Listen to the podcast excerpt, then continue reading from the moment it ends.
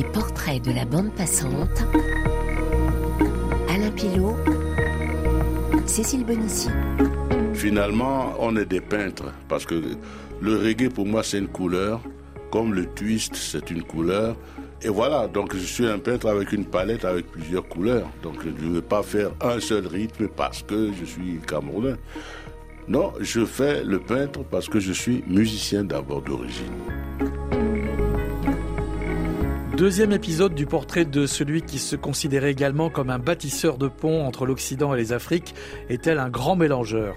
Le musicien, selon Manu Dibango, était un capteur, toute notion de composition restant discutable. Est-ce toi qui composes ou ne fais-tu que capter l'idée quand elle arrive? se demandait-il. Le métier, l'écriture, la révélation sont les thèmes de ce nouveau volet et sa composition qui va marquer la planète en 1972, c'est ça, ou plutôt Makosa.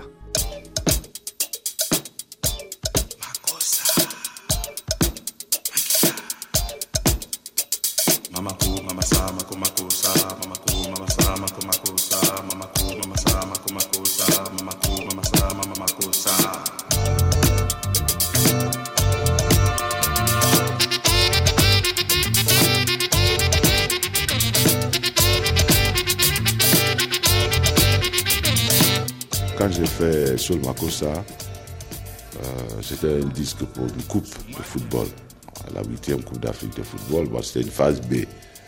Donc la phase A, c'était un hymne. Donc euh, le ministre des Sports de l'époque m'avait, m'avait donné l'argent pour venir enregistrer l'hymne. à l'époque, ça correspondait à un million de francs CFA en 71. et on m'avait donné cet argent à Yaoundé au ministère, enveloppé dans un journal. Suis arrivé avec ça à Douala chez mes parents. Donc ça faisait évidemment une brique comme ça de billets de 10 000.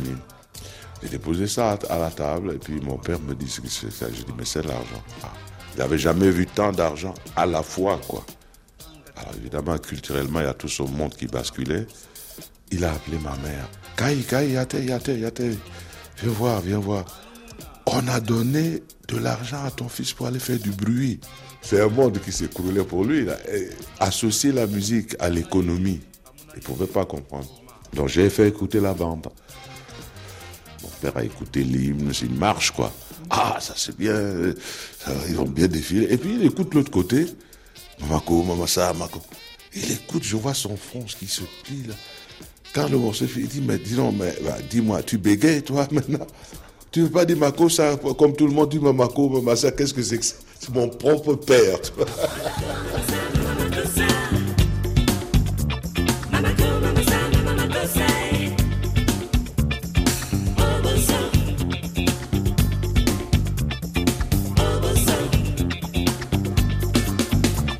Je suis le premier à avoir fait le disco. Le premier disco de l'histoire a été quand même Sol Makosa. Qu'est-ce que c'est un disco? C'est un succès des discothèques. Et le succès a commencé il y a cinq ans de ça avec ce morceau qui s'appelait Sol Makosa et qu'on dansait dans toutes les boîtes de New York. C'est comme ça que ça a commencé. Et ce succès, pour une fois, ne venait pas d'Amérique. Il venait de France, fait par un Africain. Et euh, bon, ben, la chance a voulu que ce morceau passe. Maintenant, à la suite de ça, le marché a été envahi par les Cérones, par tous les gens qui font le, disco maintenant. On oublie simplement que j'ai été à l'origine de ça. Alors, comme me disent que je fais du disco, que je récupère du disco, ça me fait un peu rire. Parce que moi, je n'ai pas changé ma manière de jouer.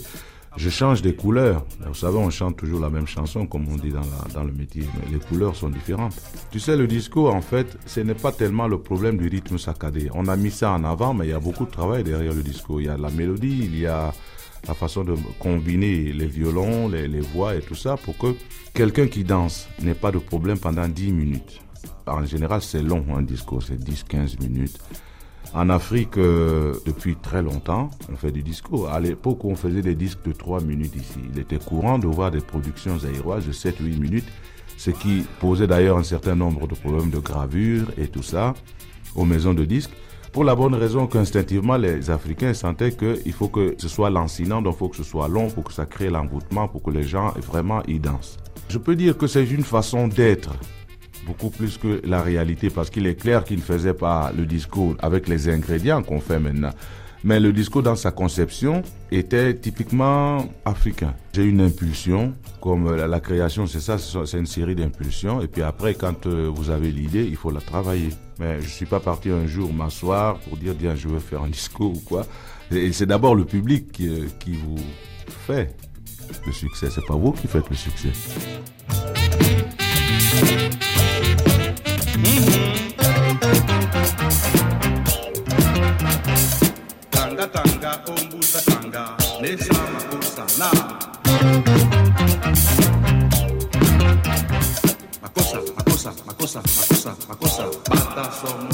C'est votre carte de visite à un moment donné, c'est votre mascotte, c'est beaucoup. C'est une histoire d'amour forcément qui peut devenir une histoire de haine parce que vous le jouez tout le temps, parce que les gens en fait ils viennent voir en concert parce qu'ils ont entendu ça et que alors vous êtes prisonnier à un moment donné, mais c'est une prison quand même dorée, hein, attention.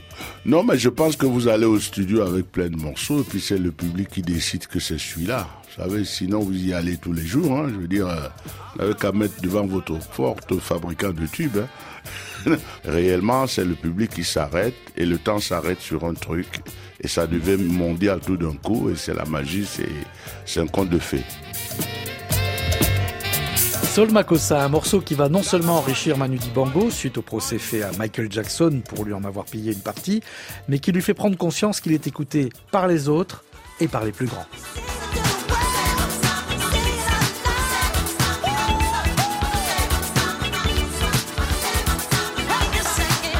Six ans après Sol Makossa, en 1978, Manu Dibango a une vision très précise de la conception musicale. La création est basée d'abord sur une connaissance technique. Parce qu'on ne va pas créer comme ça du jour au lendemain sans savoir de quoi il s'agit. Donc il faut déjà pouvoir maîtriser le problème technique pour créer. Et c'est facile. Il s'agit de composer un truc, par exemple, n'importe quoi, écrire ça et faire jouer ça par d'autres musiciens. Et ne pas venir raconter la tradition orale, c'est très bien. Et là, c'est défenseur, elle existe puisque nous sommes de la tradition, nous étions, nous ne le sommes plus. Il est temps que les gens le sachent. Vous savez, l'Afrique évolue assez rapidement. Je dis toujours aux gens qu'il est clair que les gens qui habitent euh, les capitales Douala ou euh, Yaoundé ou Abidjan ou Dakar n'ont pas les mêmes réactions que les gens qui habitent à l'intérieur. Ils n'ont pas les mêmes sons. Les avions passent tous les jours. Les trafics euh, dans la, dans la cité, ça pose de nouveaux problèmes. Et les musiciens qui, qui habitent la ville vont emmagasiner tout ça. Et c'est avec tout cet environnement qu'on crée. on crée toujours avec un environnement. Il faut des individualités de toute façon. Mais on ne peut pas prétendre faire de la musique africaine, ça veut rien dire. Il y a, il il des Afriques, il n'y a pas une Afrique, tout le monde le sait. On peut simplement prétendre faire de la création, c'est-à-dire partir de ce qu'on ressent, partir de sa, propre culture, partir de, de son environnement, communiquer, être ouvert également. Il faut être de la culture du donner et du recevoir. Il y a quelqu'un qui a dit ça. On ne peut pas simplement donner sans recevoir. Il faut qu'il y ait échange pour qu'il y ait ouverture. Et si on veut être ouvert au monde, il y a des ingrédients pour être ouvert au monde.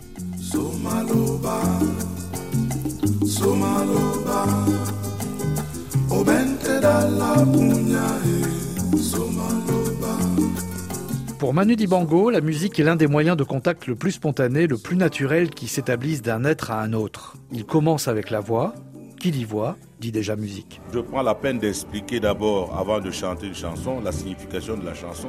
Quand je parle de Somaloba, ça veut dire, par exemple, j'explique qu'il faut remercier le bon Dieu. Si on peut manger ce jour, si on peut se lever même, il faut toujours dire euh, un petit merci au bon Dieu. Il y a des morceaux comme Kata Kata. Kata Kata, c'est quelqu'un qui aime la bagarre dans le quartier, c'est le coq du quartier. Il y a un peu de tout dans mes chansons, n'est-ce pas? Il y a la joie, il y a la peine, il y a de l'humour. Et tous les morceaux, j'espère qu'ils ne se ressemblent pas.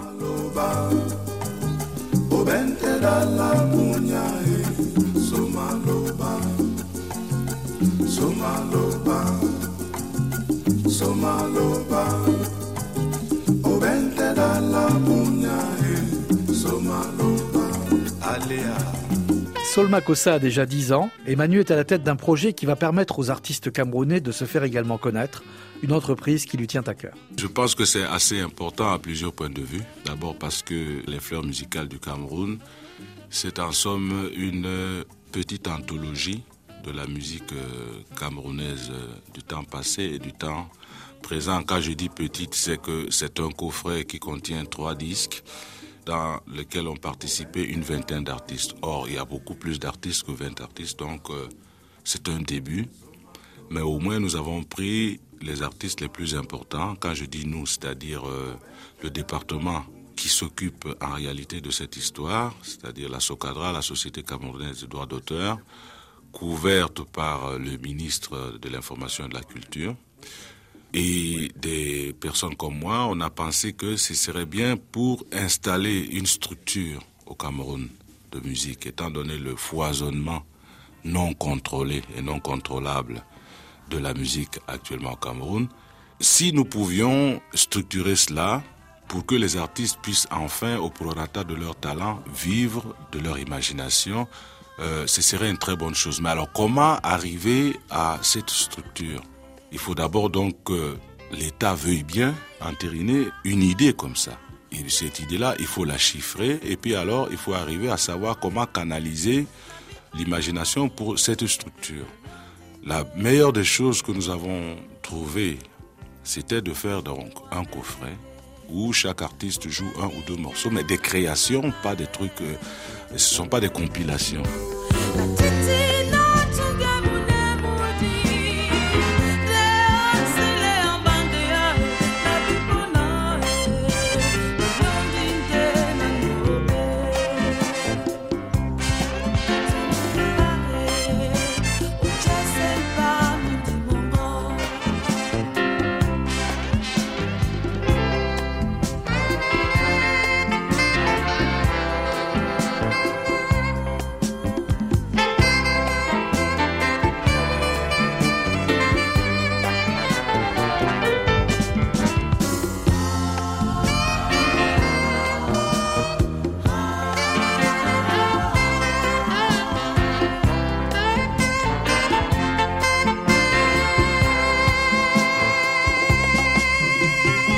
Aloba Bébé Manga, un extrait du coffret Les fleurs musicales du Cameroun en 1982. Le métier de la musique pour Manu Dibango, c'était aussi promouvoir, faire découvrir des artistes locaux ou d'ailleurs, notamment via la création de deux labels dont il parle ici la même année. Il y a un label qui s'appelle Afrovision, qui produit donc des artistes euh, qu'il estime euh, produisibles. Et ensuite, il y a un magasin de musique, de disques, tout ça à l'aéroport de Douala, qui lui s'appelle euh, Manu Music Center où on vend donc tous les artistes euh, en général, africains en particulier. Et ensuite, euh, il y a cette série de clubs que j'ai commencé à créer au Cameroun. J'en avais créé un à Douala et ensuite un autre à Yaoundé. Et celui de Douala, c'était une expérience qui n'avait pas duré longtemps parce que c'était dans le cadre d'un hôtel et que c'était pas insonorisé suffisamment pour. Mais c'était pour voir s'il y avait un engouement pour ce genre de choses parce qu'en fait, ce n'était pas exactement des boîtes, c'était plutôt des cafés-théâtres. Pourquoi? Parce qu'on laissait l'occasion aux artistes en herbe de venir s'entraîner. Et tous les mois, on faisait venir un artiste de renom comme euh, Rhoda Scott, Memphis Slim, euh, Lou Bennett, Kenny Clark, des teneurs de jazz. On a fait même venir Tania Maria. Et donc tous les mois, euh, comme il n'y a pas spécialement d'école artistique chez nous, la meilleure façon pour que les autres artistes voient ce qui se passe ailleurs, c'est de faire venir donc des artistes de renommée internationale pour que ceux de chez nous qui n'ont pas l'occasion de sortir puissent voir ce qui se passe en réalité ailleurs et qu'ils aient donc une ouverture. Alors donc il y a ce club à Yaoundé qui s'appelle Soir au village et que je ne dirige pas maintenant euh, personnellement parce que euh, étant artiste, je voulais simplement créer une, chose pour donner l'occasion aux artistes et puis à la population de leur donner une occasion de voir des gens qui n'ont pas l'habitude de voir autrement que de les entendre à la radio ou de les voir sur magnétoscope.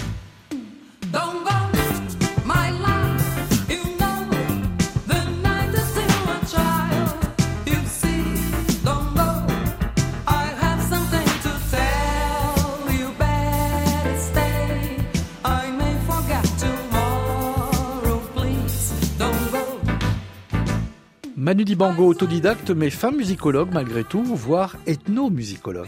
Quand j'étais à Léopoldville, c'était donc en 61, 62. Et euh, bon, le, le, le Zaïrois, le Congolais adore la danse jusqu'à présent. Hein. c'est vraiment des pays très, très, très, très musicaux. Et il n'y avait pas de twist africain. Il y avait les Bob Azam qui faisaient les Amen et tout ça. Il n'y avait pas une touche africaine au mhm. twist. Et c'était la danse du moment, la danse des jeunes. Donc moi, j'en ai composé un. C'est pareil quand j'ai fait les pianos solo dans les ascenseurs plus tard en Afrique, il n'y avait que de la musique occidentale, des pianos. J'ai dit bah tiens, je veux faire des mélodies africaines dans l'ascenseur quand même. Euh, je veux dire à Yaoundé, à Douala, euh, c'est bien aussi.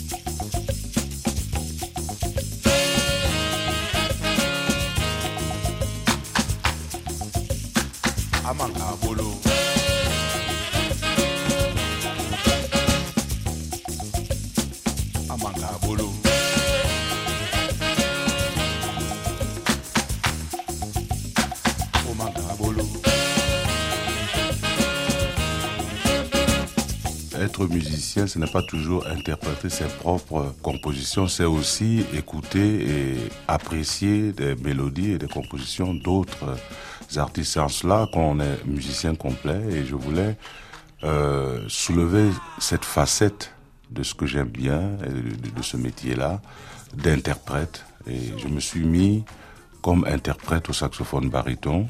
J'ai un orchestre de au moins 30 musiciens derrière moi. Alors évidemment, c'est une surprise. Mais je pense qu'il est bien qu'un musicien africain ne soit pas toujours un musicien jouant de la musique africaine, mais qu'il soit carrément musicien aussi, au même titre qu'il y a des médecins. Euh, un médecin n'est pas africain ou français, il est médecin. Il a appris les règles et, et cet aspect-là m'intéressait beaucoup et je n'avais jamais eu l'occasion d'avoir d'abord euh, du matériel comme ça, et puis des arrangements, et puis un orchestre si important derrière moi. J'ai jamais eu l'occasion, et cette occasion m'a été donnée. Et je pense que c'est le rêve quand même des vrais musiciens.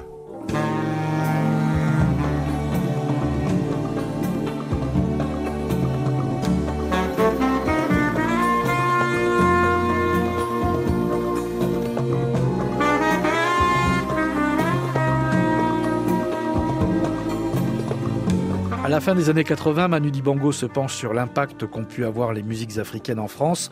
Son analyse est passionnante.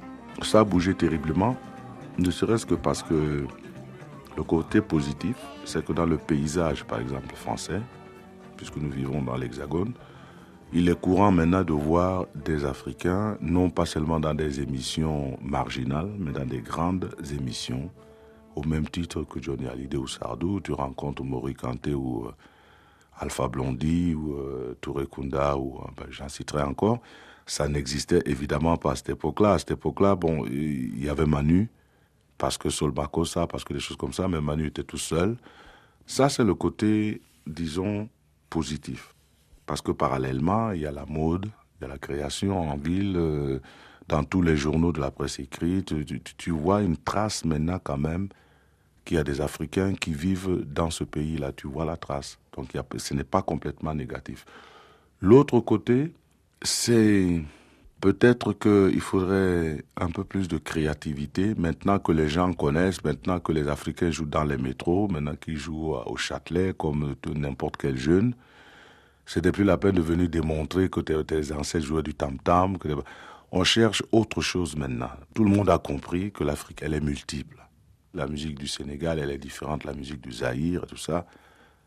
Au fond, c'est une richesse qui n'est pas encore bien gérée. Alors maintenant, il me semble que pour franchir euh, l'étape d'après, il faut donc de la créativité et pas de la récitation. On ne peut pas réciter toute sa vie. Il y a quand même beaucoup de gens, il y a plein de disques d'or là maintenant qui sortent et authentifiés. Donc il y a un public aussi bien en Afrique qu'ici qui consomme la musique euh, africaine des temps modernes. Listen to the lion of Cameroon roar.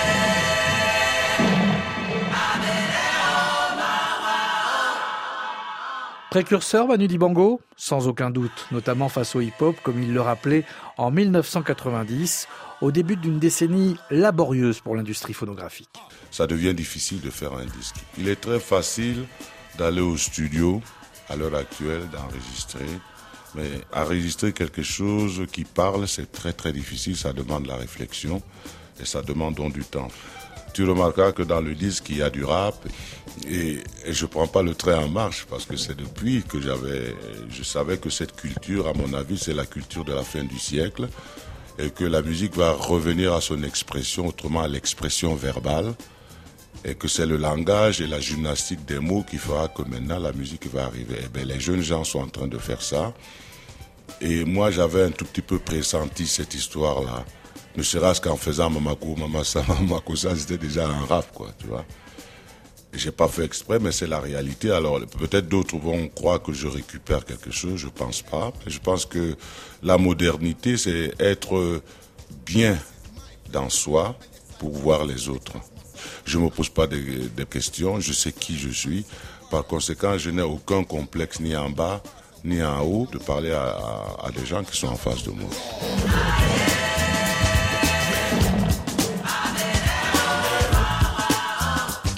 On a beau enregistrer des disques, on n'en est pas pour autant marchand, mais cela reste tout de même un métier.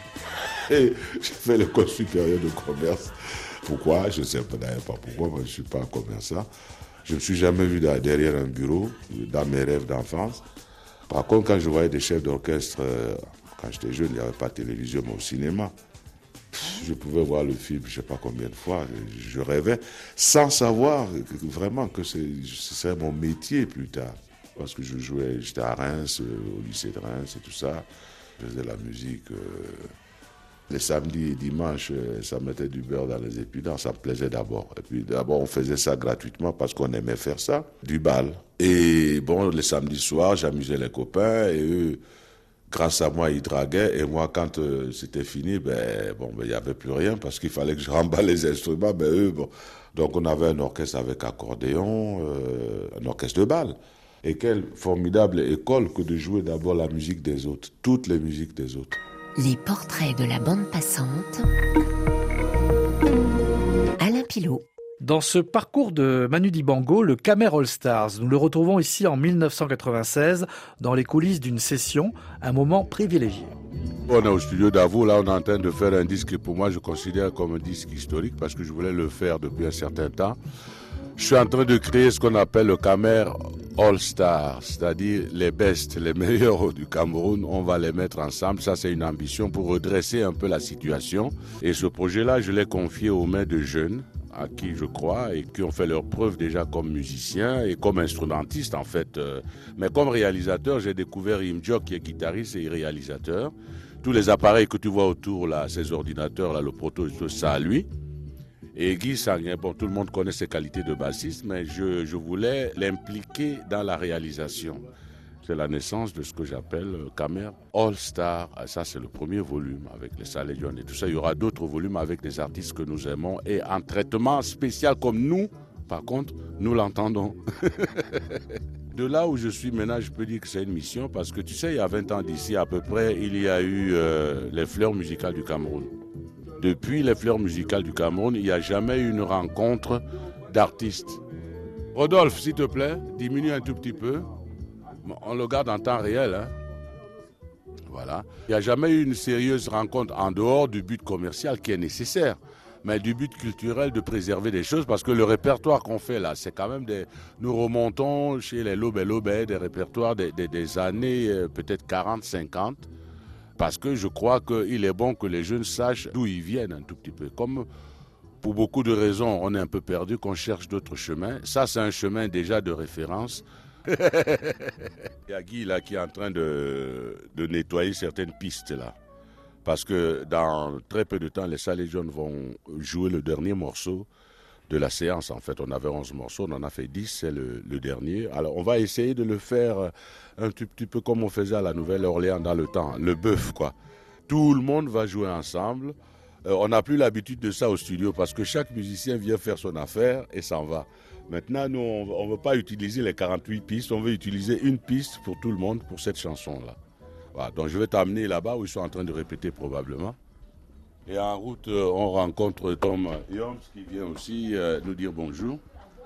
Salut, salut grand c'est Tom Yoms. Bon, alors donc, euh, je t'amène dans le bureau des écritures. Ils sont tous en train d'écrire, voilà, Rinjo, qui est en train d'écrire la, la nouvelle chanson là pour le- l'événement. Il y a Saleh John qui en a écrit une partie, et puis il y a le dingariste là, comme on dit,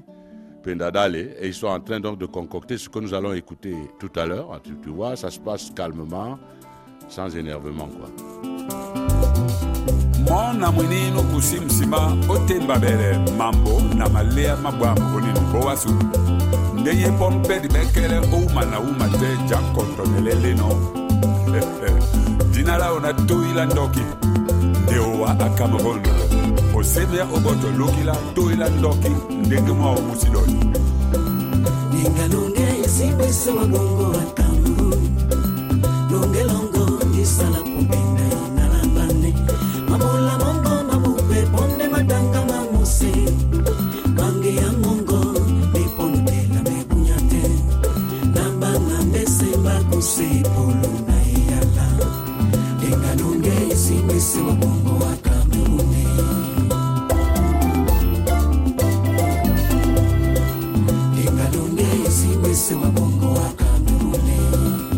Manu, qui a toujours estimé que sa vie était un conte, il était naturel de s'approprier cette chanson française traditionnelle issue d'un poème.